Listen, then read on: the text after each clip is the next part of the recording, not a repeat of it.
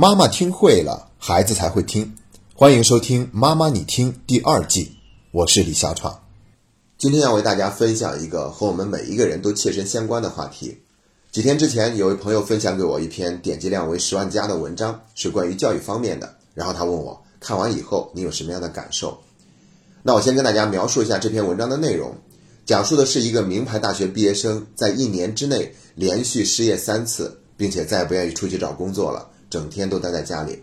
他的母亲就特别的痛苦，因为眼看着孩子从小到大一路都很优秀，并且是被保送进入的名牌大学，在名牌大学里面也很认真努力，还参与班会的主题演讲。可是为什么工作了以后就突然变得不优秀了呢？这个时候，作者站起来表达观点：其实不优秀早就产生了，而且社会是检验教育效果的最终标准。接下来就开始谈人际交往的能力、与人相处的能力，还有情商等等。其实作者想表达的观点并不复杂，无非就是想说明，学习成绩并不能代表一切，我们还要关注孩子更多方面的成长。但是这篇文章在我看完以后呢，我觉得很不舒服。不舒服的原因有两个，第一，它是用极端的个例来作为普遍代表，这其实是有一点耸人听闻的。大家想想看，有多少名牌大学毕业生在毕业的时候会像这个例子中所说的那样，一直失业，并且不敢去找工作呢？所以它是不具备普遍代表性的。我甚至还怀疑这个案例根本就不是真的。而作者之所以要这样做，有一个很大的动机，可能就是因为这样会更加吸引眼球，制造一种耸人听闻的感觉。在知乎上有一句话叫做“任何不谈论化学药品的剂量大小，就直接谈论它的毒性的行为，都是耍流氓”。那我觉得没有任何的数据和比例，直接拿一个极端的个案就作为普遍代表性的分享。同样也是属于耍流氓的行为，这是让我不舒服的第一个点。第二个让我不舒服的点就是，这样的文章甚至都让我觉得有些 low 的文章，居然可以拿到十万加的点击量。本来我以为只有写给老年人的那些文章才会不讲究质量，然后还可以获得很高的点击量，而这些文章就是写给我们现在这些做父母的人的。那为什么它的品质本来没有那么高，却可以得到大家更多的关注呢？然后呢，我仔细琢磨了一下，就明白了其中的原因所在。那就是这篇文章，它运用了贩卖焦虑的方式来让它得到了一个更广泛的传播。我估计很多人都已经听说过“贩卖焦虑”这个词了。那其实它还传递了很多暗示性的信息来引起我们的焦虑，比如说“名校无用论”。你看看，上了那么好的学校，还不照样没有办法找好工作，没有办法活好自己的人生？但其实这样的观点是经不起推敲的。我们会有一个误区，就会觉得。好的大学的学生更加爱学习，所以他们玩的水平就更差。其实不是这样，无论国内国外，越是好的大学，他们的学生玩的就越精彩。不信的话，大家可以去看最近一期跑男，他们邀请了十五个大学的龙舟队来一起参赛。那这十五个大学有哪一个不是名牌大学呢？这是第一个容易引起我们焦虑的暗示性信息。还有一个就是对中国教育体制的否定，名校都没有用，普通大学也没有用。总之，中国的教育就是失败的。其实得出这样的一个结论，它本身是没有什么意义的。哪怕中国的教育有很多的不足之处，我们还是要鼓励让孩子进入好一点的大学，因为中国的教育资源是明显的向好的大学倾斜的。第三点呢，它还有一个暗示性的传递焦虑的信息，那就是父母做的不够好。这一点它是有一些指责性的，但是在我们的节目里面一直都在强调，父母不应该被指责，而是需要得到帮助。得到训练。那说完了以上三点能够传递焦虑的暗示性信息，我们就会发现它没有一条是真的经得住推敲的。所以它无非就是讲了一个耸人听闻的事情，激发起来我们心中的焦虑。然后呢，大多数人又没有进行独立思考和反思，所以就产生了强烈的认同，然后就开始去不断的传播这篇文章。所以说呀，贩卖焦虑在今天之所以这么容易获得成功，原因就是两点。第一点，焦虑普遍存在。第二点，缺乏独立思考。关于第二点，缺乏独立思考，我们今天就不做过多的展开了。简单来理解，也就是从众效应。那我们接下来重点说一下我们今天的主题：焦虑它为什么会普遍存在？因为我们国家发展到现在阶段，有一个阶层正在不断的壮大，那就是中产阶级。那我估计正在收听节目的你，要么就已经是中产阶级了，要么就是中产阶级的后备军。但是中产阶级从诞生开始就是有一些尴尬的。因为他上不着天儿，下不挨地，见过有钱人的生活是怎样的，但是却很难成为真正的有钱人，因为上行的通道基本上是被封闭了。所以呢，在做中产阶级幸福感指数调查的时候，他们就发现，二零一五年中产阶级的财富增加了，但是幸福指数反倒比二零一一年有了明显的降低。而且，中产阶级普遍陷入一种焦虑的情绪，他们会觉得现有的美好生活就像纸糊的那样，经不起任何的风吹雨打、风吹草动。如果公司裁员，如果降薪，如果生了二胎，如果房价有所波动的话，那自己的美好生活马上就会化为乌有。那现在有一个数据说，中国的中产阶级已经达到了一点九亿人，并且还在不断的扩大，所以越来越多的人都在这个阶层感到尴尬，并且感到焦虑。而且呢，我们还听说过一种概念，叫做中等收入陷阱，指的就是发展中国家在迅速发展的过程中，忽然进入了滞胀阶段，始终没有办法越过人均 GDP 一万五千美元的门槛，进入发达国家的行列。比如说，南美国家就是这样的，菲律宾、马来西亚也是这样的。只有韩国和日本这两大经济体，他们是成功的跨过了一万五千美元的门槛，进入了发达国家的行列。而我们中国也有可能会面临中等收入的陷阱。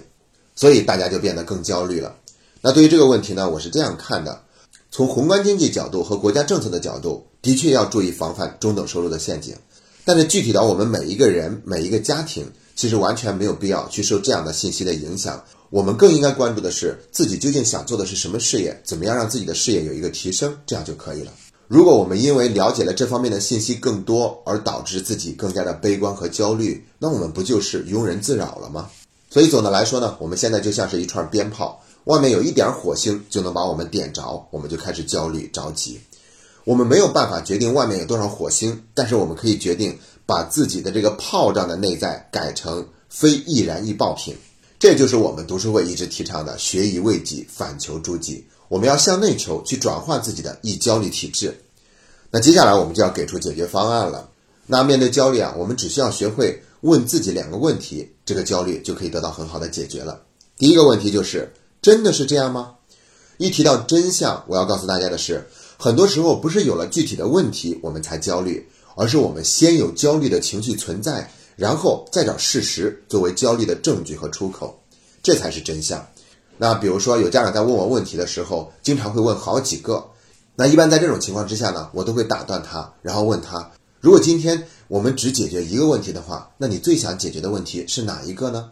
这个时候他往往都会停下来思考一阵子，然后再提问一个问题。为什么我不回答他所有的问题呢？因为以我个人的经验判断，一个人问很多问题的时候，其实他并不是想得到答案，而是他有一种焦虑的状态。所以在这种状态之下，是很难把问题顺利的解决的。哪怕我给的答案再详细、再精彩，也没有什么用。那我让他停下来，只问一个问题，就是让他有所觉察和反思，看一看自己究竟想关注的是什么。借助这样的一个过程，让他从焦虑的情绪中暂时抽离出来，这样问题才有可能得到更好的解决。那平常的时候呢，我们也可以这样提醒自己：我不是因为这件事情而焦虑，而是因为我先焦虑，所以我在不断的收集证据，证明自己是应该焦虑的。所以，无论是看到孩子，还是生活中的任何事情，我们不妨都问一下自己：这是事实，还是一个主观判断？事实是客观的，而主观判断是我们个人色彩。比如说，我们带着孩子去游乐场，孩子不愿意坐过山车，然后我们就说孩子是不勇敢。那在这个地方呢，孩子不愿意坐过山车，这是一个事实。但是由此推断得出来的一个结论，孩子是不勇敢，并且无法过好他的人生，这是我们的一个主观判断。它是不成立的。那我们只去看客观事实，不要去做过多的推断就好。这样我们就会避免更多的焦虑。好了，然后我们再说第二个要问自己的问题，就是即便如此，又能怎么样呢？因为我们经常是习惯性焦虑嘛，所以就像鞭炮一样，一点就着。但是即便如此，又能怎么样呢？一旦我们这样问自己，你就会发现好像也不能怎么样。比如说吧，我们中间大多数人还都算不上是通常意义上的人生赢家。因为人生赢家毕竟是少数嘛，要么成为了富裕阶层，要么就是高级知识分子家庭。对于我们大多数人来说，还没有做到这一点。我们只是努力下决心，要让我们的孩子成为富二代，让他们成为高级知识分子嘛。但是如果我们的孩子他现在没有表现出人生赢家的势头，然后我们就开始焦虑了。其实我们可以这样问自己：即便如此，又能怎么样呢？再差也无非就跟我们一样，不是人生赢家嘛。那看看我们现在也能活成这个样子。也不至于那么差，孩子再差也无非就跟我们一样而已。那我们又何必太过于为孩子的未来而感到焦虑呢？所以说，一旦我们感到焦虑、不知所措、特别着急的时候，我们不妨就问自己一句：即便如此，他又会怎么样呢？真的去想一想，他究竟会怎么样，就会发现那个结果好像也并没有我们想象的那么恐怖，那么不可以接受。在我们的读书会里面也提倡一个观点，那就是学会与问题相处，要比解决问题更重要。这是一个非常重要的能力，就是面对问题，虽然我没有办法解决它，但是我能跟它和睦相处，也就意味着问题已经不能够激起我的情绪反应。那我自己首先得到了解脱。然后呢，我并不是回避问题，而是这种状态会更加有利于我心平气和，并且看到更好的解决方案。好了，今天我们这期节目首先是讲了那篇文章，它在哪里引起了我们的焦虑，然后又讲了为什么我们现在会有普遍焦虑的存在。最后，我们对于焦虑的产生提出了两个解决方案，那就是问自己两个问题：第一个是真的是这样吗？第二个是即便如此，又能怎么样呢？要知道，我们是一帮学以为己的家长，但愿我们每一个收听节目的家长都能够从这种社会的趋势中有所觉察和反思，从中抽离出来，活得更加的平和，用一种平和淡定的态度去面对我们的人生，也支持好孩子过好他们的人生。